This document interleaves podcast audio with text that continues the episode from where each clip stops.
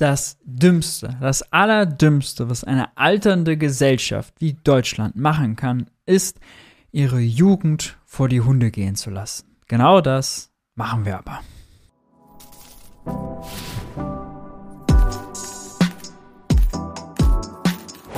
Hi und herzlich willkommen bei Geld für die Welt. Ich bin Maurice und in diesem Video sprechen wir einmal über die Bildungskatastrophe Deutschland.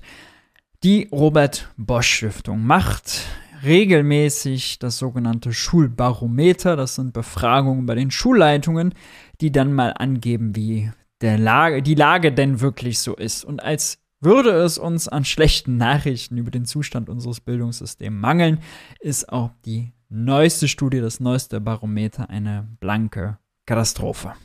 Wir schauen mal rein. Die Tagesschau hat berichtet, Deutschlands Schulbarometer, daran krankt das Schulsystem. Deutschlands Schulen haben nicht nur mit Personalmangel zu kämpfen, auch die Lernrückstände sind immer noch gravierend. Das aktuelle Barometer zeigt, woran das Schulsystem gerade krankt. Drei zentrale Herausforderungen sind momentan zu bewältigen. Fachkräftemangel, Lernrückstände und Aufnahmekapazitäten. Das zeigt das Barometer. Allerdings ist das, was die befragten Schulleitungen, 1055 Schulleiter haben daran teilgenommen, am meisten besorgt der Personalmangel. Das ist Problem Nummer eins in den Augen von zwei Dritteln der Befragten. An den Schulen gibt es zu wenig Personal, zu wenig Lehrer. Und das ist schon interessant, weil wenn man jetzt so FDP-Lern zuhört, gerade unserer FDP-Bildungsministerin Bettina Stark-Watzinger, ja, dann hört man immer, oh, Ausstattung, Digitalisierung und so und Bürokratie. Nee, Personalmangel ist der, äh, das Problem Nummer eins.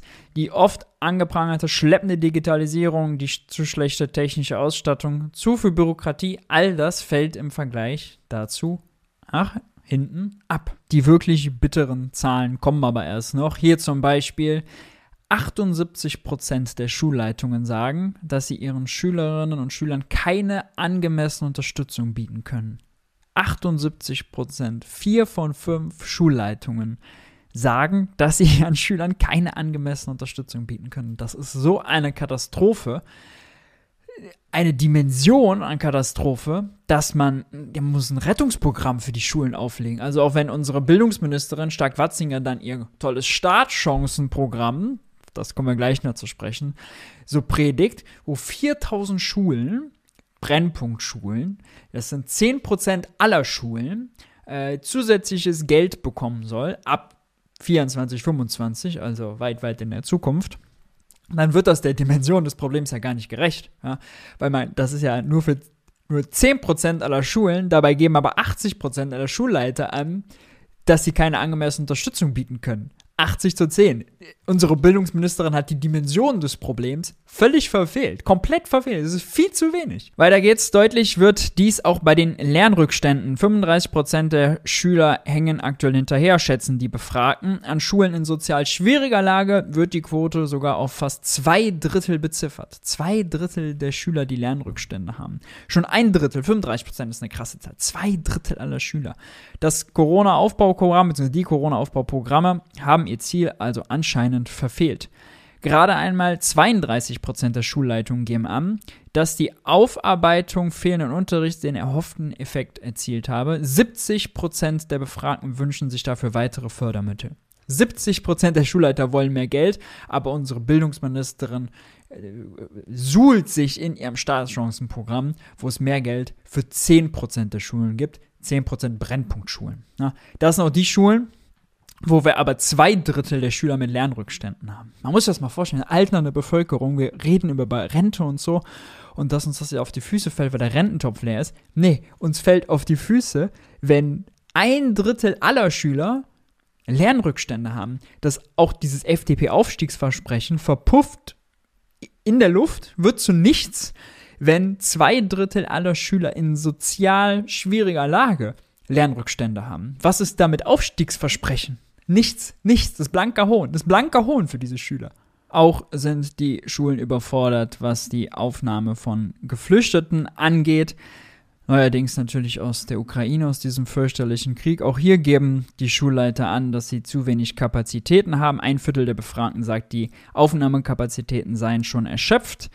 Äh, darüber hinaus gaben 27% an, dass die Kapazitätsgrenze bereits überschritten sei. Heißt, über die Hälfte der Schulen könne keine weiteren neu zugewanderten Schülerinnen und Schüler aufnehmen.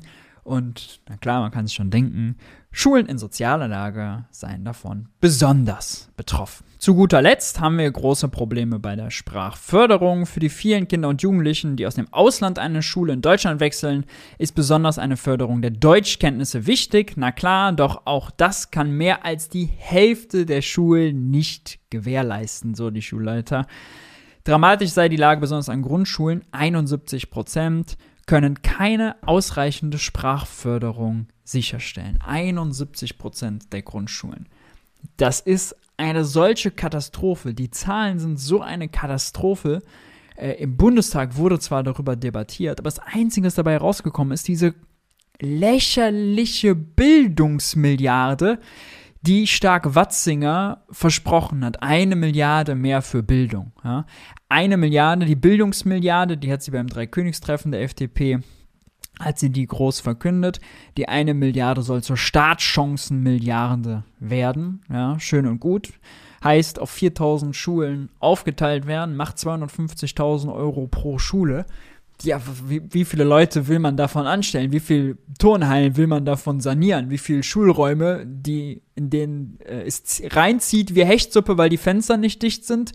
Äh, und wo es keine vernünftige Ausstattung äh, gibt, wie will man, das ist, also das sind Kleckerbeträge angesichts der Dimension des Problems, in der Breite, wie viele Schulen die Probleme haben, aber auch in der Tiefe, in der Qualität, weil natürlich eine kaputtgesparte, marode Schule, die diese Probleme hat in sozial schwieriger Lage, das sind die 250.000 Euro ein Tropfen auf einen heißen Stein. Was also tun, um diese Missstände zu beheben, fragt man sich. Nun, wir müssen in die Schulen investieren. Es ist ein No-Brainer, dass unsere Schulen erstklassig ausgestattet und personell besetzt sein müssen. Als alternde Gesellschaft, als Wissensgesellschaft. Wir haben kein Öl, was wir aus dem Boden holen können und verticken. Wir müssen gebildet sein, intelligent sein, gut ausgebildet sein für unsere Wirtschaft, aber natürlich auch für ein vernünftiges Zusammenleben äh, und unsere Demokratie. Deshalb, also investieren, mehr Lehrer anstellen, Anreize geben für Quereinsteiger, die äh, wieder mehr Lehrer ausbilden. Ist ja auch absurd, dass da immer noch so einen hohen NC gibt für Lehramt. Warum das? Warum nicht mehr Stellen schaffen? Und klar, ich sehe es schon in den Kommentaren voraus.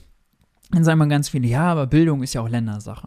Ja, stimmt ist auch Ländersache. Äh, deswegen will Stark-Watzinger zum Beispiel, dass diese Startchancenmilliarde es nur gibt, wenn die Länder auch eine Milliarde hinzugeben. Das Problem ist, die Länder haben aber äh, auch die Hütte am Brennen. Die haben äh, noch viel strengere Schuldenbremse und die weigern sich äh, ja auch bei allem. Ja, also warum nicht klotzen statt kleckern, warum denen nicht mehr anbieten, wenn man es wirklich ernst meint. Aber Stark-Watzinger kann natürlich nicht, weil der Finanzminister unbedingt sparen will, großen Sparkurs angekündigt. Sie ist ja schon dankbar für diese Bildungsmilliarde. Oh, danke, Christian, für diese eine Milliarde.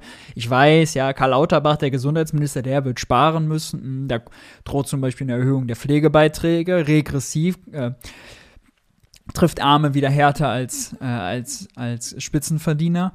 Ja, all das kommt. Aber äh, das sind die völlig falschen. Das sind die völlig, völlig falschen Vorzeichen. Und wenn man dann auch noch sowas sieht, selbst wenn man in die Länder geht, hier jetzt Berlin, wo es darum geht, die Inflationsausgleichsprämie äh, zu zahlen, ja, die 3000 Euro, die steuern abgabenfrei gezahlt werden können, da weigert sich Berlin, dass es diese Inflationsprämie für den öffentlichen Dienst gibt. Finanzsenator in Berlin ist Daniel Wesener, ein Grüner, der finanzpolitisch tickt wie Wolfgang Schäuble. Man könnte Wolf sagen, Daniel Wesener ist Wolfgang Schäuble in Bio. Der äh, wehrt sich gegen diese Inflationsprämie. Ja, der will, dass die öffentlich Beschäftigten, also auch die Lehrer, einen Reallohnverlust hinnehmen. Ja? Hier zum Beispiel der Gewerkschaftsbund äh, des DGBs Berlin-Brandenburg, die sagen, es ist richtig, dass die Beschäftigten im öffentlichen Dienst Anerkennung bekommen. Das heißt auch finanzielle Anerkennung. Na klar, was auch sonst. Für die Arbeit, die im letzten und im vorletzten Jahr enorm war. Da würde ich mir auch wünschen, dass Herr Wesener etwas zugänglicher wäre. Der wiederum lässt über einen Sprecher verlautbaren, dass eine vorzeitige Zahlung der Inflationsprämie des öffentlichen Dienstes ausgeschlossen sei. Es ist dem Land Berlin nicht möglich, eine Ausgleichsprämie, Inflationsausgleichsprämie unabhängig von einer tarifvertraglichen Regelung zu zahlen. Ja, es ist dem Land nicht möglich. Er meint er finanziell nicht möglich. Das Land Berlin hat 800 Millionen Euro Überschuss 2022 im Krisenjahr erwirtschaftet. Ja, jeder Ökonom weiß, wenn Krise ist, dann muss der Staat klotzen. Nee, Daniel Wesener hat gespart. Berlin hat die Schuldenbremse nur 2020 ausgesetzt, 21 und 22 nicht. Unter Regierungsbeteiligung von SPD, Linke und Grüne, alle drei über die zwei äh, äh, Regierungswechsel, über die, die Perioden. Also, Leute, wie, wie kann das sein? Ja, warum setzen wir nicht die Schuldenbremse aus, um dann im Land Berlin, wo tausende Lehrer fehlen, wo tausende Sonderpädagogen fehlen, zu investieren? Nein, stattdessen macht man, äh, fährt man lieber den Film hier ausgeglichener Haushalt und man muss sparen. Es ist eine Katastrophe. Nicht besser sind außerdem die Vorschläge, die jetzt von so einer Expertenkommission der Kultusministerkonferenz gegründet wurden. Äh, da kann man sich auch nur an den Kopf fassen. Um den Lehrermangel in Deutschland entgegenzuwirken, sollen Pädagogen nach Ansicht dieser Expertenkommission mehr arbeiten. In einer Stellungnahme für die Kultusministerkonferenz wird unter anderem weniger Teilzeitarbeit empfohlen. Ja, das ist ja ein toller Tipp. Schlechtere Arbeitsbedingungen gegen Personalmangel. Also wer die Idee hat, die Kommission kann man sich gleich komplett schenken. Das ist ja, ein, also, wie kommt man auf so eine Idee? Ja, oh, wir haben zu wenig Personal, zu wenig Lehrer. Ja, machen wir die Bedingungen noch schlechter. Und außerdem, also, erstens gibt es viel Burnout im Lehrerberuf. Der ist stressig, der ist mental anstrengend, häufig unterschätzt. Und warum gibt es da viel Teilzeit? Nun, weil da viele Frauen arbeiten und viele Frauen müssen nun mal leider äh, Care-Arbeit, Familienarbeit, Sorgearbeit leisten, können nicht Vollzeit arbeiten, weil Kita-Plätze fehlen, zum Beispiel, weil Ganztagsbetreuung fehlt, ja, also die sind da strukturell benachteiligt. Den jetzt einfach zu sagen, ja, nee, ihr macht jetzt nicht, ihr sollt jetzt mehr arbeiten, Teilzeit geht nicht mehr, das ist ja keine Lösung für das Problem. Ihr seht, ich kann mich wirklich in Rage reden bei diesem Scheiß. Es ist ein Vergehen an der jungen Generation. Ja, wir reden immer davon, oh, Schulden, damit dürfen wir die zukünftige Generation nicht belasten. Das ist die wahre Belastung, über die wir reden müssen. Das ist der Skandal, das politisches Versagen. Und übrigens, politisches Versagen Uh, unabhängig von der Parteigrenze, ja, von der Parteizugehörigkeit, weil Berlin ja, ist rot-rot-grün, auch die verkacken es dort. Auch da fehlen Lehrer, auch da wird geknausert, auch da wird gespart. Über unsere FDP-Bildungsministerin habe ich schon gesprochen. Oh Mann. Was sagt ihr zu dieser Bildungskatastrophe? Regt ihr euch auch so auf? Schreibt es gerne unten in die Kommentare. Ansonsten, wenn euch das Video gefallen hat, lasst gerne ein Like da, lasst ein Abo da. Ich hoffe, wir sehen uns beim nächsten Video.